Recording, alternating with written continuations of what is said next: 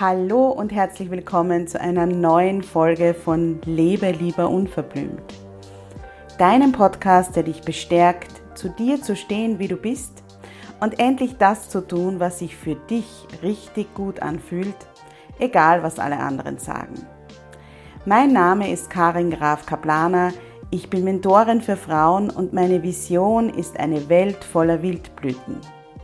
Eine Welt voller Frauen, die selbstbewusst für ihre Bedürfnisse und ihre Grenzen einstehen und sich kein Blatt vor den Mund nehmen.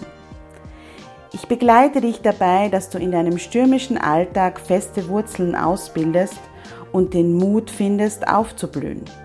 Denn nur so kannst du aktiv werden und die Dinge erreichen, die du dir sehnlichst wünschst. Hier im Podcast zeige ich mich als Mentorin ganz bewusst, echt und verletzlich und spreche ganz unverblümt über Themen, die oft ausgeklammert werden. Ich wünsche dir viel Freude beim Zuhören.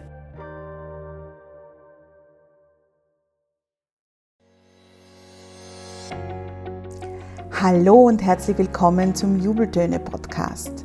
Dein Podcast für mehr Happiness, mehr Mindfulness und mehr Leichtigkeit im Alltag. Ich bin Karin und davon überzeugt, dass es jeden Tag einen kleinen Grund zum Jubeln gibt. Das war nicht immer so und deshalb habe ich mein Bloggersinn Jubeltage und das Wildblüten-Abo gegründet.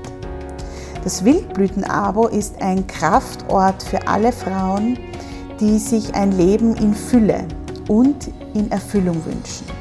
Wir sind 14 Mentorinnen im Abo und versorgen dich dort mit wertvollen Impulsen, die dich darin bestärken, deinen individuellen Weg zu gehen und ein Leben zu erschaffen, in dem du ganz viele Jubeltage hast. Alle Infos dazu findest du wie immer in den Shownotes oder unter www.jubeltage.at slash abo. Wildblüte zu sein heißt für mich auch, nicht everybody's darling zu sein. Wildblüte zu sein bedeutet für mich, Themen anzusprechen und ans Licht zu holen, die noch zu wenig Aufmerksamkeit bekommen, auch wenn sie vielleicht etwas unangenehm sind. Und deshalb gibt es heute diese Podcast-Folge. Das Gespräch mit Minerva Hammert war mir nach dem Attentat in Wien ein Herzensanliegen, weil meiner Meinung nach die Zeit vorbei ist, in der wir uns einreden können, dass Rassismus und Alltagsrassismus nichts mit jeder und jedem von uns Einzelnen zu tun haben. Minerva ist für mich eine Parade-Wildblüte und schreibt als Journalistin über unterschiedlichste Themen, auch Tabuthemen. Ihre Begrüßung Servus Aleikum drückt aus, dass sie in zwei Welten zu Hause ist, was einerseits äußerst bereichernd aber für sie nicht immer einfach ist. Da es vielen Frauen so geht, hat sie auch ein Buch darüber geschrieben. Wir treffen uns in der Mitte der Welt. Sie hat Frauen auf der ganzen Welt zu ihrem Leben interviewt und erzählt deren Geschichten und bricht damit viele Stereotype. In der heutigen Podcast-Folge sprechen wir darüber, wie es ihr selbst zwischen den beiden Welten geht, wie sie das Attentat in Wien erlebt hat und welche Auswirkungen es auf uns alle hat. Und was jede und jeder von uns tun kann, um mehr Wertschätzung, Verständnis und Einfühlungsvermögen für die kulturellen Unterschiede zu entwickeln. Ich wünsche dir viel Spaß mit dieser Podcast-Folge. Ja, hallo Minerva. Ich freue mich total, dass wir beide heute es geschafft haben. Wir haben es ja schon ein paar Mal versucht, ähm, miteinander diesen Podcast aufzunehmen, aber dann war zuerst bei dir was, dann war bei mir was. Ähm, es ist heute selbst für meine Verhältnisse relativ früh. Äh, so früh habe ich noch nie einen Podcast aufgezeichnet weil du sitzt nämlich in Abu Dhabi. Mhm.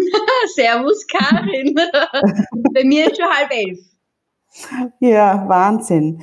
Ähm, ja, wir reden heute über ein Thema, das uns in den letzten Wochen ganz besonders beschäftigt hat, aber für dich eigentlich ein Thema ist, das ähm, dein Leben sozusagen begleitet, nämlich die Diskriminierung als Muslima. Mhm. Ich bin darauf gekommen, dich zu fragen, ob du mit mir darüber sprechen möchtest, weil ich einen äh, Beitrag auf der Wienerin von dir gelesen habe, kurz nach dem Attentat am 2. November in Wien. Mhm. Und das hat mich so berührt, dass ich mir gedacht habe, ähm, ja, das ist einfach ganz wichtig, dass noch viel, viel mehr Menschen mit dem konfrontiert werden, auch wenn es jetzt nicht unbedingt ein Jubeltagethema ist. Ähm, aber ähm, ich finde es einfach total wichtig, dass wir uns damit auseinandersetzen und deshalb danke, dass du äh, heute mit mir redest.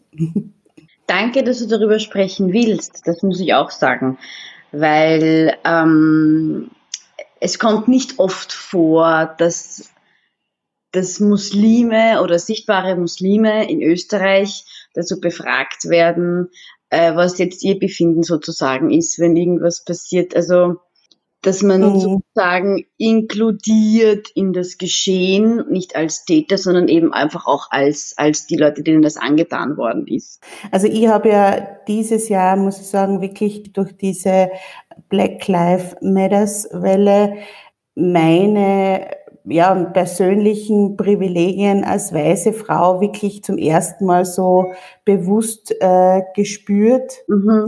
Und ähm, ja, da ist mir sehr, sehr vieles klar geworden und ich habe äh, mich immer als sehr, sehr offen, sehr tolerant, äh, sehr, ja, ich habe mir immer gedacht, das hat mit mir überhaupt nichts zu tun. Ja. Mhm. ja. Und ähm, das war für mich sehr erschütternd, muss ich sagen, zu erkennen, dass das sehr wohl ganz, ganz viel mit mir zu tun hat. Und ähm, ja, ich finde, gerade durch dieses Attentat ähm,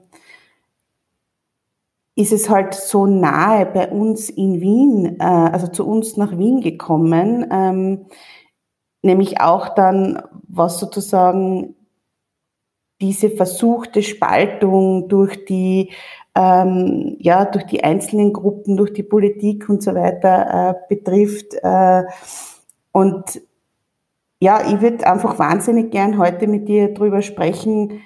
Vielleicht einmal zuerst, äh, wie es dir damit gegangen ist, weil du hast ja das Attentat nicht ähm, sozusagen äh, aus direkt der Ferne erlebt, äh, habe ich. Du hast genau, du hast aus der Ferne erlebt, genau. Ähm, und vielleicht, was das dann auch im Nachhinein auf, ausgelöst hat.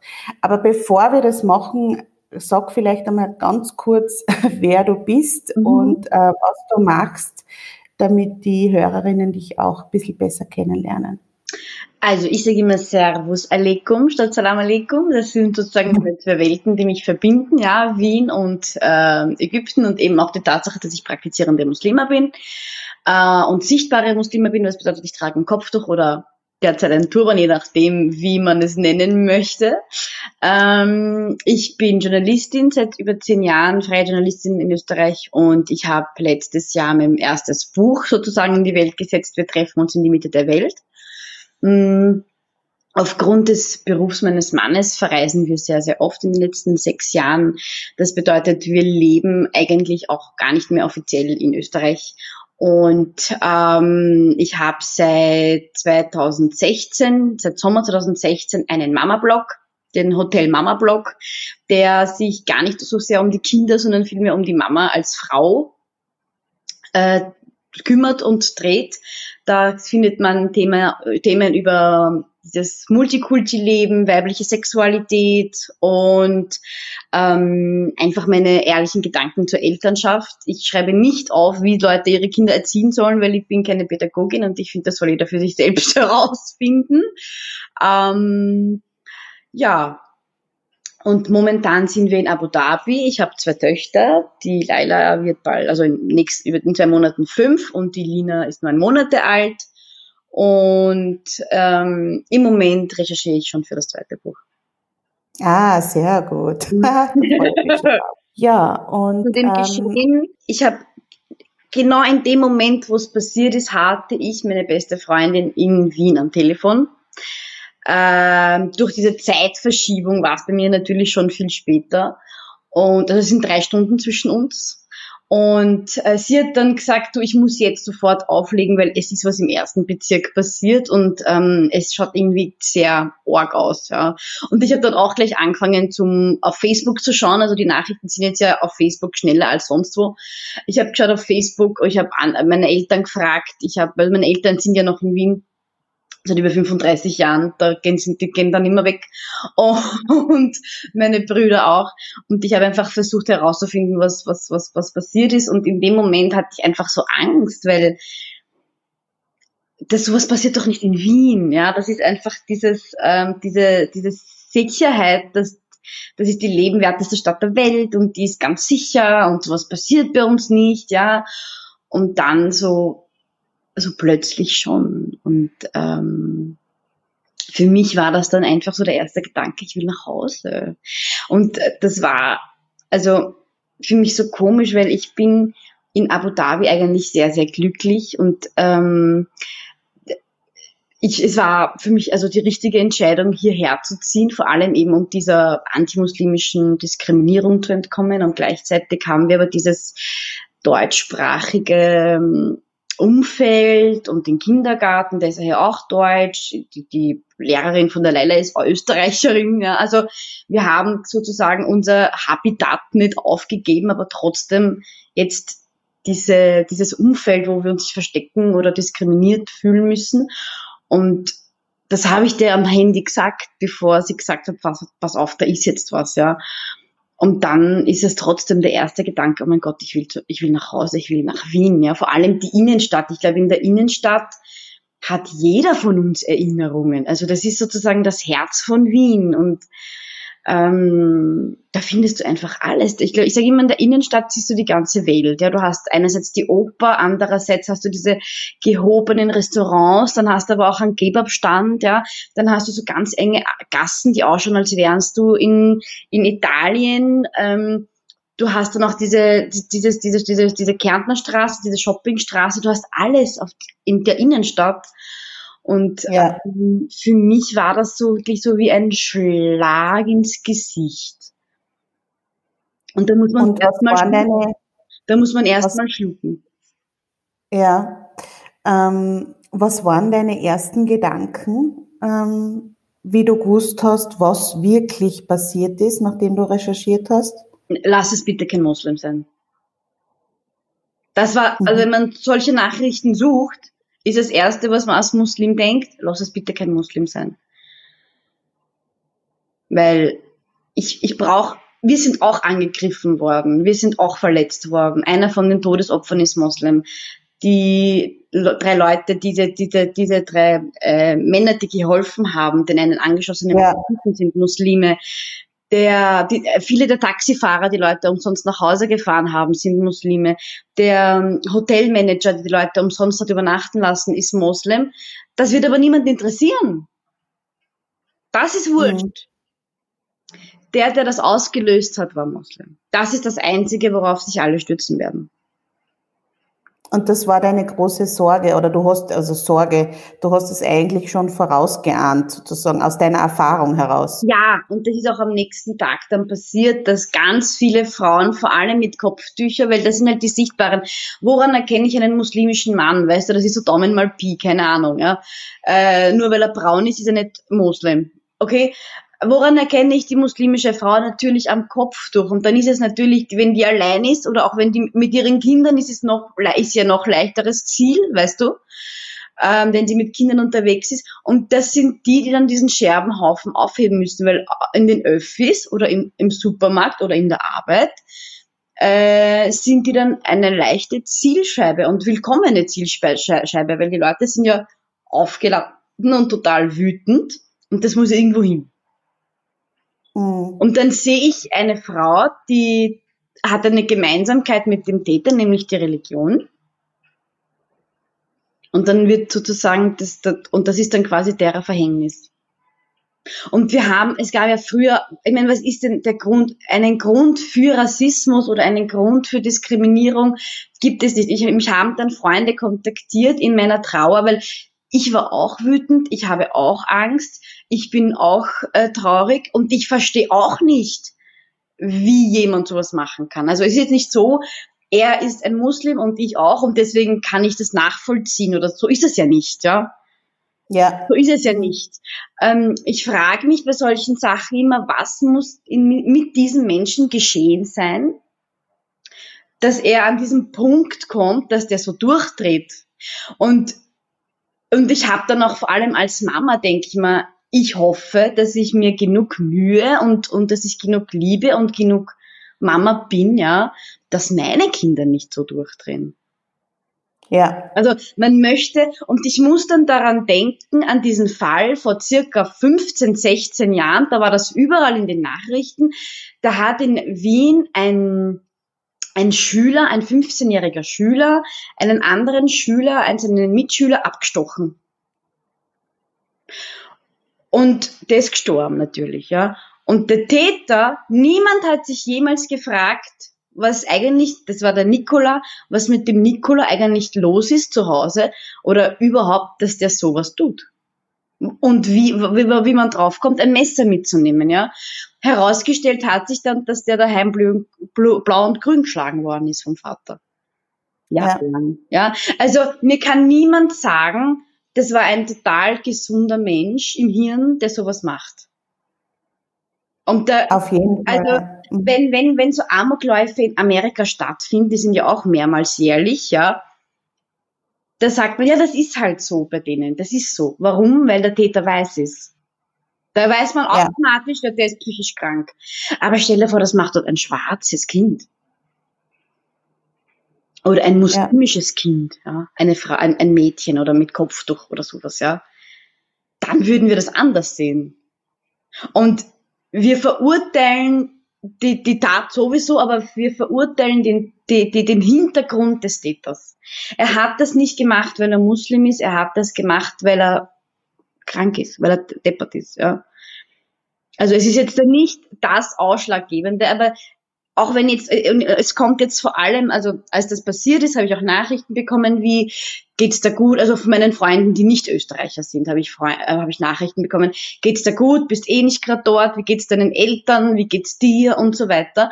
Und das kommt dann von meinen äh, österreichischen Freunden und die sind links. Das sind jetzt keine Rechtsextreme, ja. ja. Ihr solltet euch jetzt distanzieren, weil jetzt ist quasi der Topf voll sozusagen. Ja. Und bei solchen Sachen denke ich mir immer, ich habe nie von einem Österreicher verlangt, sich vom Adolf Hitler zu distanzieren. Ich habe nie von einem Deutschen äh, oder einer Deutschen verlangt, bitte distanzier dich vom Holocaust oder bitte distanzier dich vom Hitler. Habe ich noch nie, weil ich diese hm. Leute mit diesen Taten gar nicht in, in Verbindung bringe, nur weil sie dieselbe Nationalität haben. Ja. Also man kommt nicht drauf, ja, man kommt nicht drauf und ich denke mir dann so, ich habe aber nichts gemacht, um mich zu distanzieren.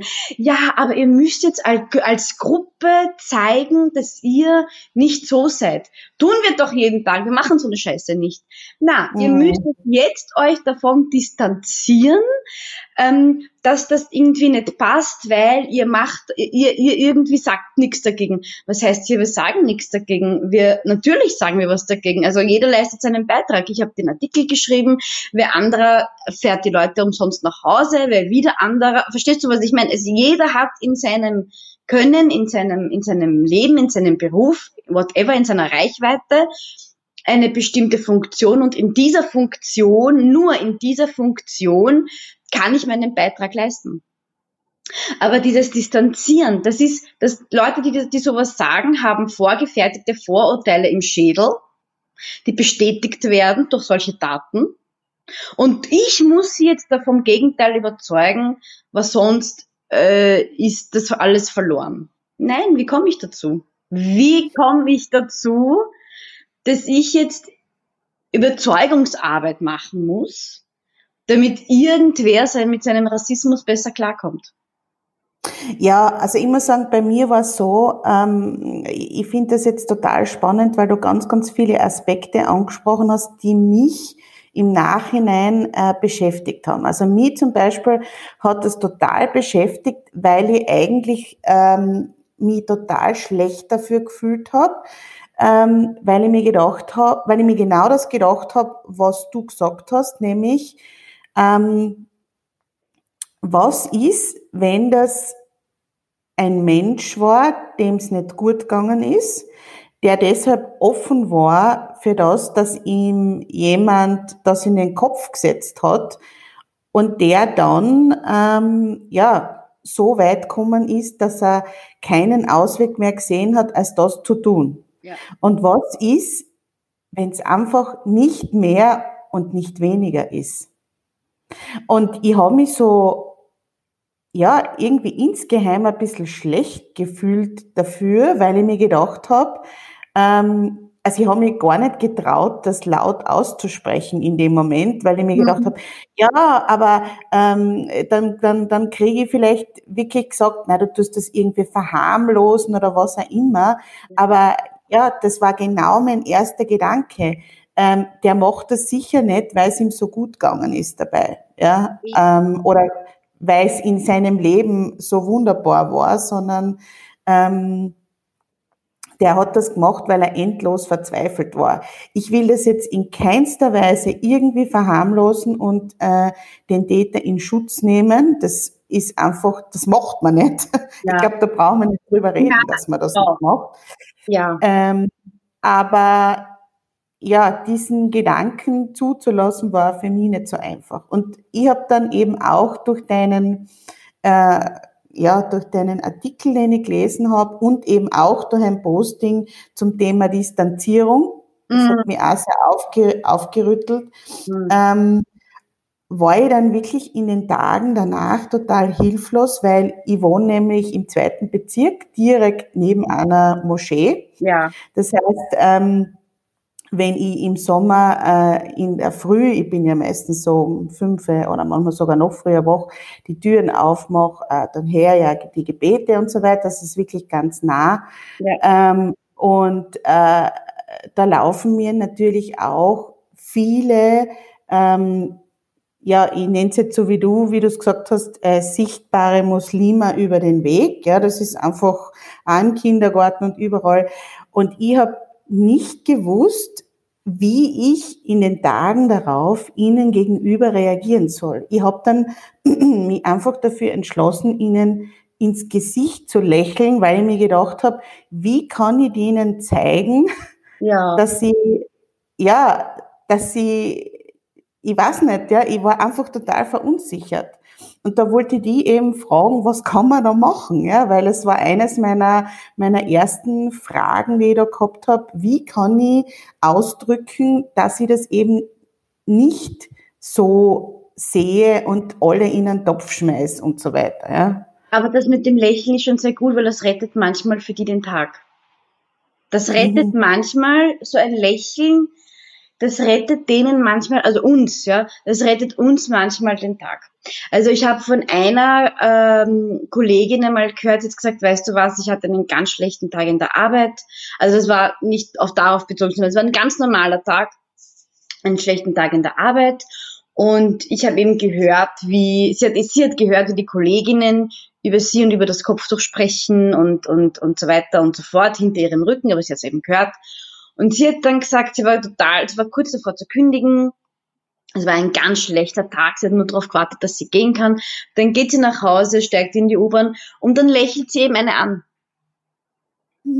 Und sie hat gesagt, das war für mich der Tageshighlight. Und ich hatte dann echt einfach einen schönen Abend. Und das rettet manchmal für uns den Tag, weil im, in, in dem Moment, wo du aus die Haustür, du musst dir das so vorstellen, du, in dem Moment, wo du aus die Haustür gehst und ich meine, da fängt es schon an, ja, weil es, es sind ja auch nicht alle Nachbarn damit d'accord, dass du atmest. Und äh, du gehst dann da quasi raus, ja. Und ich muss dann schon Sachen so, ah, schon ein zweites Baby, na, das dritte kommt auch bald. Bei euch ist das ja so. Um Gottes Willen. Das ist schon einmal im Stiegenhaus, ja. Und ich möchte dazu sagen, zwischen Laila und Lina sind vier Jahre. Also es ist nicht, nicht so, dass ich jetzt alle hintereinander gehabt habe, was auch in Ordnung wäre. Aber selbst für das musst du dich, und bei euch ist das so, dieses Wir und Ihr. äh, äh, diese Ihr- und Wir-Haltung. Bei uns ist das so, bei euch ist das so, ihr seid bei uns, ihr wollt euch nicht anpassen, ihr wollt euch nicht integrieren, ihr macht mit eurer Kultur weiter, ähm, ihr macht's mit eurer Religion weiter, wir tolerieren das, tolerieren, auch so ein Wort, das ich hasse, tolerieren, ja. Äh, wir tolerieren das und, äh, und, und, und, und ihr fühlt euch auch noch viel zu wohl bei uns. So wird das uns rübergebracht, ja. Und dann ist einmal im Stiegen aus. Dann bin, dann warte ich einmal auf der BIM und ich trage so gern so diese afrikanischen äh, Hairwraps und, und die Kleider. Ich finde die Farben schön. Und da schon einmal erstes Kopfschütteln, murmeln, hinzeigen und dann so, weißt du, eh, so mit dem, mit dem, mit dem, mit der Hand vors Gesicht wedeln, dass ich deppert bin, weil ich sowas trage oder so, ja. Das sehen meine Kinder. Also die Leila, die ist jetzt, die wird fünf, die versteht das schon, da, wenn da quasi vor der Hand gewedelt wird, was das bedeutet, ja. Ähm, dann steige ich mal in der Straßenbahn ein, dann steige ich zum Beispiel beim Gagranerplatz aus, dann, dann ruft meine Oma an, die sitzt in Ägypten, die kann kein Deutsch, natürlich hebe ich auf Arabisch auf. Dann natürlich passt es irgendwie, wenn jetzt auf Arabisch gesprochen wird in der Öffentlichkeit. Ja, dann steige ich in die U-Bahn ein, dann lacht die Leila ein bisschen zu laut und das ist kein Ausländerkomplex, Kinder lachen manchmal laut, ja. Und dann wird schon, ja, dann werde ich, dann werde ich irgendwie blöd angeschaut, weil das Kind laut lacht und dann wird auch noch gesagt, ja, aber keine Ahnung, ja. Ähm, einfach, man, man, man bekommt das Gefühl vermittelt, man soll sich ja nicht so wohl fühlen. Und als muslimische Frau bist du sowieso ein Bild für unterdrückt, ungebildet, Gebärmaschine und äh, dass man sich sozusagen vom, dass man von der Sozialhilfe lebt oder whatever, ja. Und das ist einfach dieses, und mittlerweile gibt es eine andere Meinung, weil meine Existenz und die Existenz ganz, ganz, ganz vieler muslimischen Frauen in Österreich ähm, widerlegt das alles. Die ist ja, unsere Existenz, die bricht ja alle Weltanschauungen zusammen, die bei uns aufgebaut worden sind. Und darauf ist man jetzt gekommen. Jetzt gibt es ja diese neue Meinung von sehr vielen Frauen, die sich selbst als Feministinnen und, oder, oder links bezeichnen und aber beweisen, dass sie das nicht sind mit dem Satz, wenn man das freiwillig und gerne tut, dann unterdrückt man die Frauen im Iran und Afghanistan mit. Und das hat für mich überhaupt keine Logik, weil ich weiß, mir ist bewusst, es gibt Frauen, die werden vergewaltigt. Ich höre aber nicht auf, deswegen Sex zu haben. Und ich ja. finde, das ist ein Vergleich, den man nehmen kann, ja. Ich weiß, dass jetzt, dass das so ist, aber wenn ich jetzt aufhöre, Sex zu haben, helfe ich den vergewaltigten Frauen nicht. Mhm. Das hilft denen nicht. Ja? Und das ist genauso mit dem Kopftuch. Da kommen ganz viele Aus Außenstehende, die aber natürlich alle Kopftuchexperten sind und mir erklären wollen, was das bedeutet, womit ich lebe, für andere Frauen, für wieder andere Frauen. Nicht einmal für mich. Ich darf nicht einmal für mich entscheiden, was es bedeutet, obwohl ich es bin, die es trägt. Und das ist das Absurdeste, was ever, ja. Aber das ja. ist die Logik. Wahnsinn. Das ist die also Logik, also die gerade, also ich will da was sagen. Ich bin in Abu Dhabi und ich habe das erste, was ich gesucht habe, war die deutschsprachige Community, natürlich. Und da gibt es eine, die ist mit einem Emirati verheiratet. Sie ist Deutsche, aber sie ist mit einem Emirati verheiratet, ja. Und die muss mit so vielen depperten Fragen rechnen, ja. Muss deine Tochter mal Kopftuch tragen? Musst du das? Darfst du das? Darfst du das? Musst du das, ja? Und die schaut mich manchmal an und denkt mir so, hilf mir. Mhm. Verstehst du? Du siehst aber hier die Deutschen und, oder die Deutschsprachigen, also auch die Österreicher, die haben hier ihre eigene Bäckerei, wie bei uns die Türken. Die haben hier ihre, das Oktoberfest, Weihnachts-, also der Christkindlmarkt, wie bei uns niemand, also von, von den anderen sozusagen. Ähm, die sprechen alle mit ihren Kindern auf Deutsch.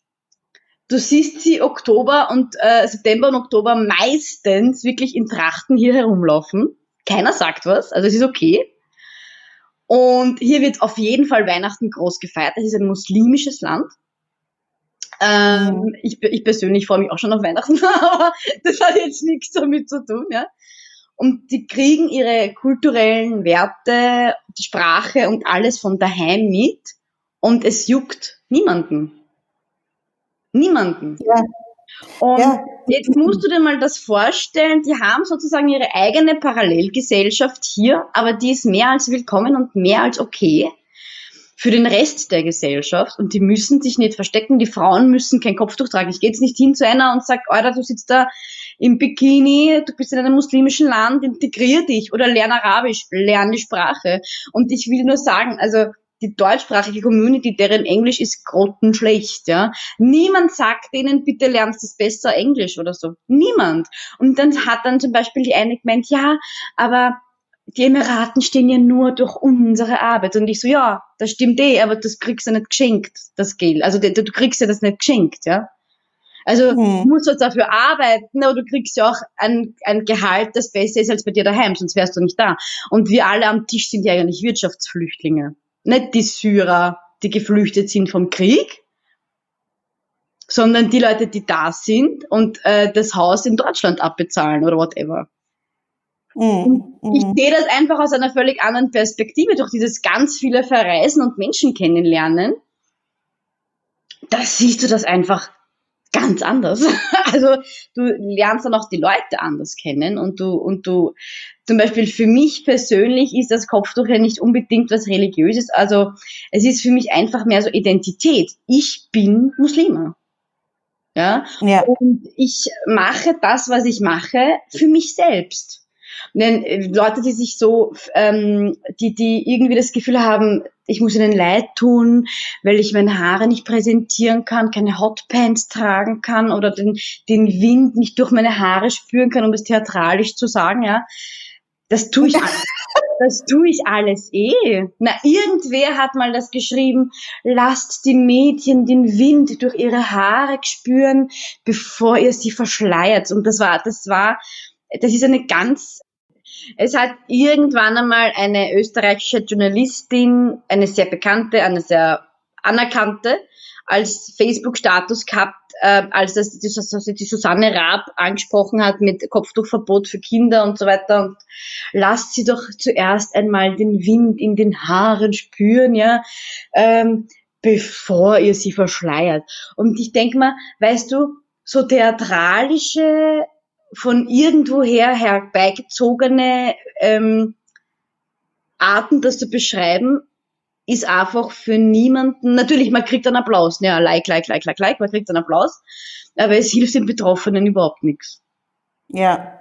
Und genau. ich habe das Gefühl, bei dieser Debatte geht es den meisten wirklich nur um den Applaus, dass sie als ganz große Frauenrechtler oder, oder was weiß ich dastehen, was sie aber in Wirklichkeit nicht sind. Ja, und ich denke mal, okay, Wind in den Haaren, mhm, hört sich geil an, aber ich möchte bitte faire Pensionen, ich möchte bitte faire Bezahlung, ich möchte bitte den, einen leichteren Zugang zur Bildung, ich möchte bitte, wenn eine Frau in der Technik arbeiten will, dass sie dort arbeiten kann, ohne darüber nachzudenken, aber was mache ich mit den Männern, weil das ist eine Männerdomäne und die mag nicht deppert angemacht werden. Mhm. Sondern dass sie dann einfach dorthin geht. Ja. ja. Das finde ich leibender als Wind in den Haaren zum Beispiel, mein, mein, meine Meinung, ja. Und für die Leute, die mir sagen, aber du kannst niemals Hotpants tragen, du kannst niemals ähm, die Haare präsentieren. Konnte ich auch nicht. Du kannst niemals Bikinis tragen. Und ich sag, sag dann nur, doch, ich tue das alles, ich tue das alles, ja. Aber ich tue es tatsächlich nur für mich. Ich muss dafür nicht auf die Straße mich damit präsentieren. Ich mache das zu Hause für mich, nicht einmal für meinen Mann, sondern für mich. Ja, wenn ich zum Friseur gehe und 300 Euro ausgebe oder was weiß ich, wie viel ich ausgebe für Färben, Schneiden, alles, ich mache das für mich. Ja, ich muss das niemandem zeigen und mit ihm äh, da, davor mit meine Haare wedeln. Muss ich nicht. Wenn ich mir die Bikini-Zone wachsen lasse, gehe auch nicht unten ohne auf die Straßen und spreiz die Beine, damit jeder sieht, was ich da habe machen lassen. Ich mache das für mich. Hm. Und das ist nicht anders mit dieser Kleidung oder wenn man am Balkon hat, kann man dort von mir aus den Wind in die Haare spüren, ja. Also, das sind halt diese Sachen, wo man glaubt, man, die muslimischen Frauen, die verpassen so viel und dieses dich bemitleiden, mhm. dir erklären, was du bist, was du darfst, wo du stehst, deine Grenzen und was das bedeutet, woran du glaubst, ist so ermüdend, weil man erkennt dann irgendeine Frau, die das Kopftuch abgelegt hat oder die das nicht tragen wollte oder wo der Mann tatsächlich dahinter gestanden ist und die das musste und man glaubt dadurch jede Geschichte zu kennen. Ja, das also, ist sicherlich, also das ist sicherlich einmal, also für mich sind zwei ganz wichtige Punkte mir klar geworden, nämlich, also auch im Sinne der Beschäftigung mit dem Ganzen, ähm, oder eigentlich sind es drei. Nummer eins, ähm, ich diskriminiere. Also das ist wirklich was, äh, was die also eine der schmerzhaftesten Erkenntnisse 2020 war, dass mhm. ich Karin als weiße Frau, die immer gedacht hat, ich bin ähm, ja, ich sehe nur den Menschen und nichts anderes, dass ich trotzdem ja so geprägt bin, dass ich diskriminiere. Es ist so. Und wenn mhm. ich es nur in mir in mir drinnen mache, ja, also ich bin jetzt niemand, der das dann ausbrüllt oder so, aber mhm. ich würde mir nicht mehr zu trauen, na also ich bin jemand, der das nicht macht, sondern seit 2020 weiß ich, ich bin jemand, der das macht. Das war ganz schlimm für mich, das mhm. zu erkennen, dass das so ist. Das zweite, man kann nicht von einem, von einem auf alle schließen. Genau das, was du jetzt gesagt hast, ja. Mhm. Ähm, wie auch äh, sozusagen hinter jedem Menschen gibt's bei jedem eine eigene Geschichte.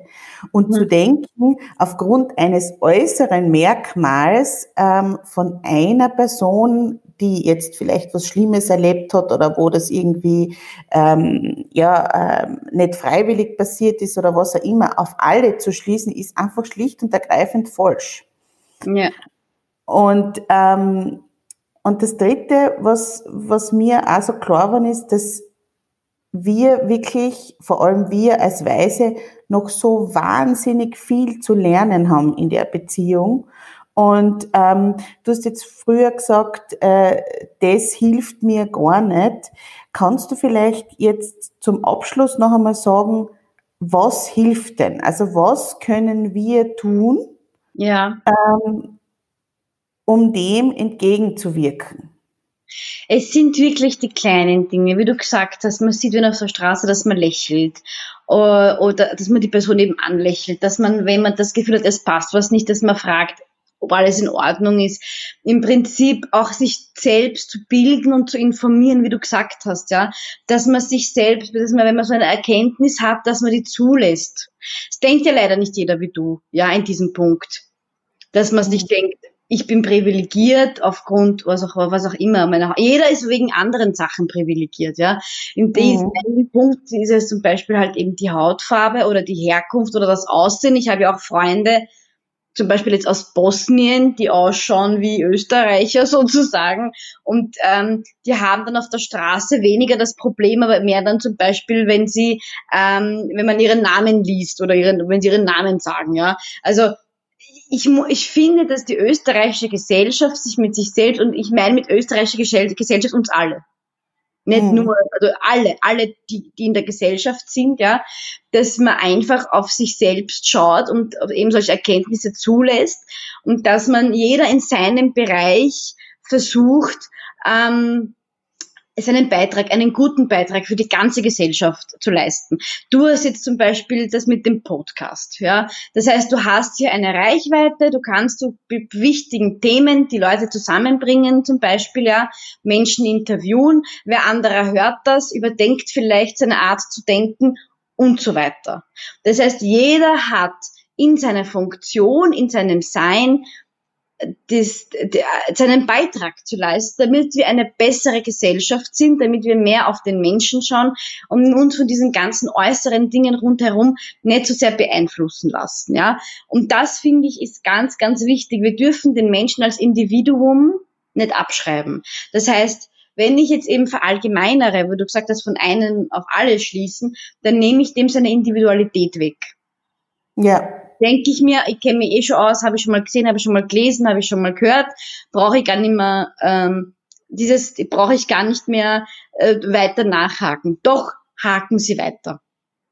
Bitte weiterhaken, bitte zuhören und bitte auch das nicht als als Scham oder als Fehler sehen, wenn man Sachen überdenkt. Vielleicht hatte man die letzten 20 Jahre eine falsche Meinung von irgendwas. Das zuzugeben, auch vor sich selbst, mag natürlich sehr schwierig sein, ist aber im Endeffekt dann das Richtige. Also ja. keine Angst davor haben, auch mal die Meinung zu verändern, wenn es eine falsche Meinung war. Und Rassismus ist keine Meinung. Rassismus ist keine Meinung.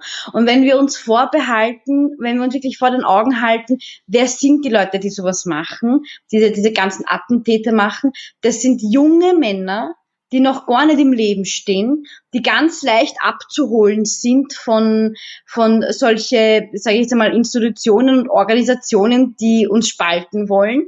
Das ist kein 35-jähriger fix Angestellter, der weiß, wo er im Leben steht. Das ist ein Kind gewesen. Äh, und der fühlt sich in der Gesellschaft, in der er ist, einfach nicht gut genug aufgehoben, dass er sagt, ich mach das nicht, ich brauche das nicht. Und wir haben politische Parteien in Österreich, deren Wahlprogramm steht nur aus Ausländerfeindlichkeit und Islamhass und Rassismus. Also ja. das ist deren ganzes Programm. Die haben sonst nichts zum Anbieten. Da ist sonst nichts. Und das ist nicht nur eine Partei. Das sind mehrere mittlerweile. Wir haben auch Menschen, die dafür verantwortlich sind in der Politik, dass vor allem Frauen eher zusammenkommen und da Räume geschaffen werden, dass Frauen aufeinander zutreffen. Jetzt werden einmal die Frauen gespalten. Nein, also wir dürfen das von der Politik nicht erwarten, weil die werden das nicht machen, sonst haben es keine Wähler. Wir müssen das als Gesellschaft von innen heraus machen, dass wir sagen, ich leiste jeden Tag einen Beitrag für diese Gesellschaft. Nicht für meine Kinder, nicht für mich, sondern für die Gesellschaft, in der meine Kinder heranwachsen. Und das ist dann im, im, am, am Ende des Tunnels eigentlich eh für die Kinder. Damit die mit dem Plätzchen sich nicht herumschlagen müssen. Auf jeden Fall, weil äh, die Gesellschaft sind ja wir, das sind ja nicht die eh. anderen. Ja, eh. Und das ist oft immer so, dieses, die, die Gesellschaft klingt oft so, als wäre das ganz weit weg und das ist irgendwer. Wir sind aber die Gesellschaft. Ja. Und ähm, äh, ja, und ich glaube, dass, dass es wirklich auch okay ist, äh, das haben wir ganz am Anfang unseres Podcasts, habe ich dir das gestanden sozusagen, dass ich heute ein bisschen nervös war, weil ich einfach, ja, die Sorge gehabt habe, vielleicht was Falsches zu sagen oder was zu sagen, was ähm, ja dann vielleicht doch äh, diskriminierend ist oder wie auch immer. Und mhm. du hast dann gesagt, egal, wenn das passiert, dann reden wir drüber. Dann erkläre ich dir, warum das vielleicht für mich verletzend ist oder warum das nicht passt oder warum du das nicht hättest sagen sollen. Mhm. Und ähm, ich glaube, das ist auch was, wo wir versuchen können, unsere, unsere Hemmungen ein bisschen abzubauen, einfach Fehler mhm. zu machen, ja, diese Distanz zu überwinden und zu sagen, na, ich gehe jetzt, aber also ich muss ja auch ehrlich sagen, woher hätte ich es denn lernen sollen? Das muss man wirklich sagen. Ich bin in einem Kärntner Städtchen aufgewachsen.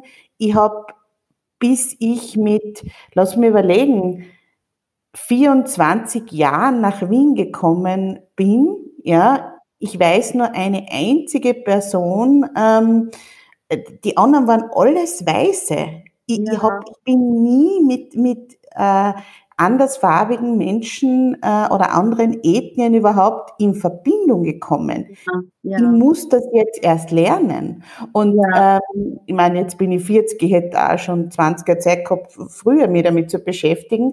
Aber ähm, es ist nie zu spät. Und ich finde, ähm, es ist auch okay zu sagen, ich kann es nicht, ich konnte es nicht lernen, ich habe einfach die Sozialisierung nicht gehabt. Mhm. Und jetzt ist es aber an mir zu sagen, okay, ich bin mir dessen bewusst, das ist nicht super, aber ähm, jetzt gehe es an und jetzt versuche ich wirklich da gut hineinzuspüren und mich bewusst, ich glaube, das ist auch was, bewusst damit zu konfrontieren auch. Ja. Das, das kann ich eigentlich nur unterschreiben. Ja. Das bewusst konfrontieren, ich finde, ist ein toller Abschluss, dass man sich bewusst mit sich selbst sozusagen konfrontiert und, und dieses, diese Fremdbestimmung über anderen fallen lässt. Ja. Ja. Und wie, wie könnten wir das sozusagen noch stärker in unseren Alltag holen? Also jetzt bei den Kindern zum Beispiel ist das wahrscheinlich mit Büchern oder so möglich. Aber für uns Erwachsene, was könnte man da machen, um, um uns noch bewusster wirklich äh, ja, damit zu konfrontieren und vielleicht äh, sich mit Menschen zu treffen oder wie auch immer? Also bei mir hat, sage ich das, eine Freundin von mir hat mal ein Experiment gestartet, weil sie hat, sie hat sich das nicht vorstellen können, wie es mir mit Kopftuch geht. Mhm. Sie hat sich ein Kopftuch ähm, umgebunden und ist ein Wochenende lang mal mit Wien mit Kopftuch spazieren gegangen. Mhm. Und sie hat dann mir gesagt, du bist die mutigste Person, die ich kenne weil sie so gespürt hat, ja. sozusagen, ja. den Unterschied. Sie hat gespürt, sie hat, sie ist auch angerempelt worden, sie hat die Blicke gespürt und sie hat gesagt, ich kann das Ding gar nicht mehr als unterdrückend sehen, weil wenn du so dazu stehst, in diesem, in diesem Environment, also in dieser, in dieser Gesellschaft, dann muss es dir etwas geben. Ich möchte nur was sagen für die Leute, die glauben, wenn man das Kopftuch ablegt, hat man es leichter. Ich bin ein dunklerer Hauttyp ich habe mir ständig das N-Wort anhören müssen. N-Schlampe und so. Mhm. Also vor, vor dem Kopftuch. Also Rassisten werden immer Gründe finden, um dich so oder so zu diskriminieren. Das heißt, wenn ich jetzt äh, mir denke, ich nehme das Kopftuch ab und dann wird das Leben easy und dann, dann, dann so ist es nicht. Dann ja. kommt einfach was anderes. Dann kommt einfach mhm. irgendwas anderes, ja. Und mir haben auch ständig fremde Leute die, die, die Hände in die Haare getan, weil ich, die, aufgrund meiner Locken. Das siehst du in der mhm. Straßenbahn und dann sind einfach, ist, ist einfach von irgendwem die Hand in, auf deinem Kopf. Unfassbar, Wahnsinn. Ja. Ja. Aber das ist unser Alltag. Wahnsinn, ja. Also das, das ist, ist unser Alltag, weißt du. Eine andere, eine schwarze Bekannte von mir, die ähm, im Dirndl auf den Wiesen war, ist ausgelacht worden, weil die schwarz ist. In Trachten. Mhm. Mhm. Und da muss man sich einfach vorstellen, möchte ich, dass meine Kinder Teil dieser Gesellschaft werden, wenn sie erwachsen sind? Möchte ich, dass sie sich damit diesen, mit solchen Sachen auseinandersetzen? Möchte ich das für mich? Würde ich mir das selber wünschen? Ja. Mhm. ja. Mhm. Das, und ich sage jetzt nicht, dass sich jede Frau einen Kopftuch umtun sollen, sondern einfach nur dieses auch vielleicht gedanklich sich in die Schuhe von anderen Menschen mal begeben und sich dann fragen, wie würdest du dich fühlen, wenn das und das passiert, ja. Du hast es irgendwie so gesagt, du bist eine weiße privilegierte Frau, als wäre das was Schlimmes oder als wäre das etwas, wofür du dich schlecht fühlen musst. Nein, tu das nicht, ja. Aber gleichzeitig hast du hier einfach diese Tools, die du verwendest. Also gut einmal, dass es dir bewusst ist, weil es gibt Menschen, denen ist es gar nicht bewusst. Gut, dass mhm. es dir mhm. bewusst ist. Das ist einmal das eine. Und das zweite ist, du hast jetzt eben, dein Tool ist ein Podcast, verwende das. Äh, mein Tool ist zum Beispiel sind meine Artikel, meine Bücher, da mache ich das, ja. Ähm, jeder hat einfach ein, sein, seine eigenen Tools und mit denen muss man sozusagen ähm, spielen, um äh, eine bessere Gesellschaft zu formen. Wie du gesagt hast, wir sind die Gesellschaft. Wir müssen uns bewusst machen, dass wir zusammen besser funktionieren als auseinander und gespalten. Und dieses von oben herab belehrende ähm, ist in Wirklichkeit Schwäche. Ja. Ich brauche jemanden, den ich belehre, um mich selbst stark und gut und toll zu fühlen. Stimmt. Ja. Ja. Weil wenn, wenn du nämlich wirklich, ähm, ja, so wie du sagst, wenn du die, die, wenn du genügend Empathie an den Tag legst, ja, und äh, versuchst dich hineinzufühlen und ähm, wirkliches, wirkliches Interesse an deinem Gegenüber hast, dann passiert das immer auf Augenhöhe. Ja. Und ich glaube, das ist äh, ja jetzt äh, zum Abschluss dieser Folge ganz was Wichtiges begegnen wir uns auf Augenhöhe. Bitte. Weil, weil dann, ähm, dann ist eben, so wie du sagst, wird diese Spaltung und so weiter, wird die gar nicht möglich. Und wir ähm, leben dann in einer lebenswerteren Gesellschaft. Mhm. Ja. Ja. Ja, also ich danke dir von ganzem Herzen, dass du dir die Zeit genommen hast, ähm, mit mir zu sprechen. Es war wirklich total aufschlussreich. Ich hoffe, wir werden wieder mal gemeinsam eine Podcast-Folge machen. Hoffe ich auch. Ja. Danke auch für die Einladung und auch dir alles Liebe und sonnige Grüße nach Österreich. Danke. Ja, das war die sehr, sehr wertvolle Podcast-Folge mit Journalistin Minerva Hamad. Der Austausch mit ihr war für mich wundervoll, weil ich glaube, dass wir beide fest davon überzeugt sind, dass diese bessere Gesellschaft, von der sie auch immer wieder gesprochen hat, möglich ist. Und dass es kein Traum ist, kein unerfüllbarer Traum bleiben muss, dass Diskriminierung aus welchen Gründen auch immer irgendwann einmal keine Rolle mehr in unserer Gesellschaft spielt. Und deshalb war es für mich so unglaublich wertvoll, ihre Sichtweise zu hören. Und ich glaube eben genau dieser Austausch auf Augenhöhe und unsere eigene Verletzlichkeit und auch unsere eigenen Fehler anzunehmen, sind wirklich wichtige Schritte in die richtige Richtung. Wenn du mehr über Minerva erfahren möchtest, über ihre journalistische Tätigkeit, über ihre Texte, über ihr Buch und so weiter, schau in die Show Notes, dort ist alles verlinkt. Wenn dir die Podcast-Folge gefallen hat, dann freue ich mich sehr über eine positive Bewertung auf iTunes. Die nächste Podcast-Folge kommt nächsten Freitag.